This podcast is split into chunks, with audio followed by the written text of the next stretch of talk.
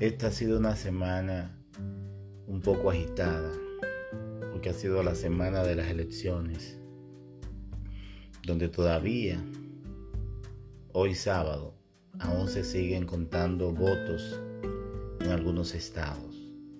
Pero, sin embargo, hoy Joe Biden es el presidente electo de Estados Unidos.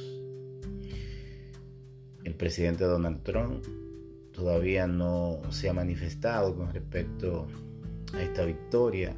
Él sigue enfrascado en una lucha fratricida, eh, queriendo impugnar eh, los resultados en, en una corte y si es posible llevarlo a la Suprema Corte de Justicia.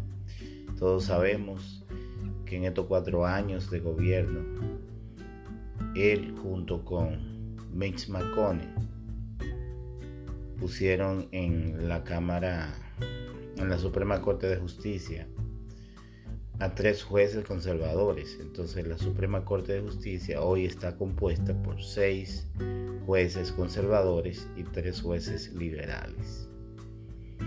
Entonces, si Trump llevara sus reclamos a la Corte Suprema de Justicia, él está seguro que ellos pueden revertir este aparente triunfo de Biden.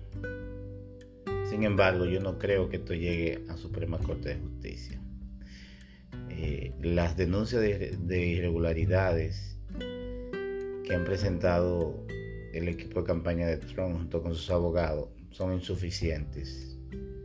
Como en todas las elecciones puede haber cierta dislocación, eh, pero en definitiva no creo yo que el triunfo de Biden se deba a ningún fraude.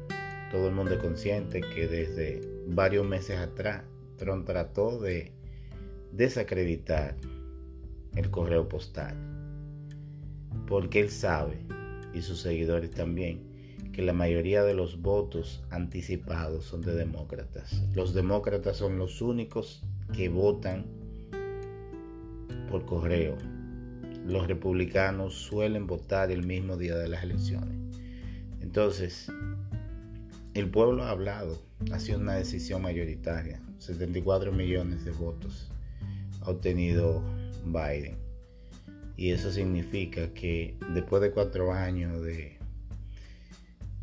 de un presidente queriendo imponer una raza por encima de otra, de, de desprecio, de racismo, de división, pues la gente decidió cambiar al presidente. Y es cierto que no vamos a tener un presidente con una varita mágica que va a resolver todos los problemas del país, porque ningún presidente lo ha hecho. Pero por lo menos vamos a ganar respeto, vamos a, ganar igualdad y vamos a ganar, eh, vamos a ganar que el país vuelva a ser lo que era hace cuatro años. Y yo creo que ya con eso es, es un triunfo.